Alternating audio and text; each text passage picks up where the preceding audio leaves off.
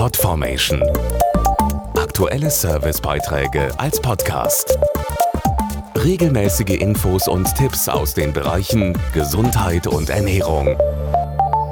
Sicher haben Sie auch schon einen dieser Defibrillatoren gesehen, die an immer mehr öffentlichen Orten wie Bahnhöfen, Flughäfen und so weiter an den Wänden hängen.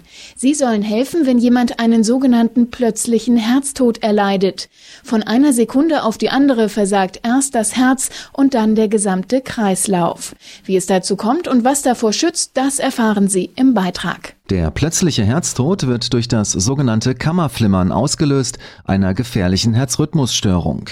Dazu die Allgemeinmedizinerin Dr. Annette Kröttinger. Ja, das Kammerflimmern muss innerhalb weniger Minuten durch einen elektrischen Schock beendet werden. Denn jede Minute, die man hier verliert, senkt die Überlebenswahrscheinlichkeit um ungefähr 10 Prozent. Für diesen lebensrettenden Stromimpuls braucht man einen Defibrillator. Bei Risikopatienten muss der Rhythmus des Herzens rund um die Uhr überwacht werden, also auch nachts.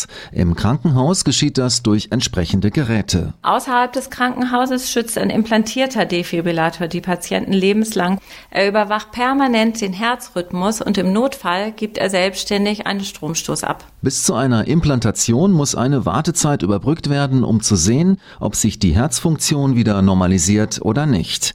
Das aber nicht unbedingt im Krankenhaus. Der tragbare Defibrillator LiveVest ermöglicht es dem Patienten zu Hause sicher ihr Herzleiden auszukurieren auszukurieren.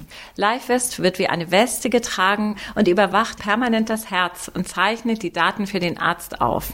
Der Arzt kann dann fundiert entscheiden, ob sein Patient langfristig durch einen implantierten Defibrillator geschützt werden muss oder nicht. Mehr Infos zum Thema auf aktion-meditech.de.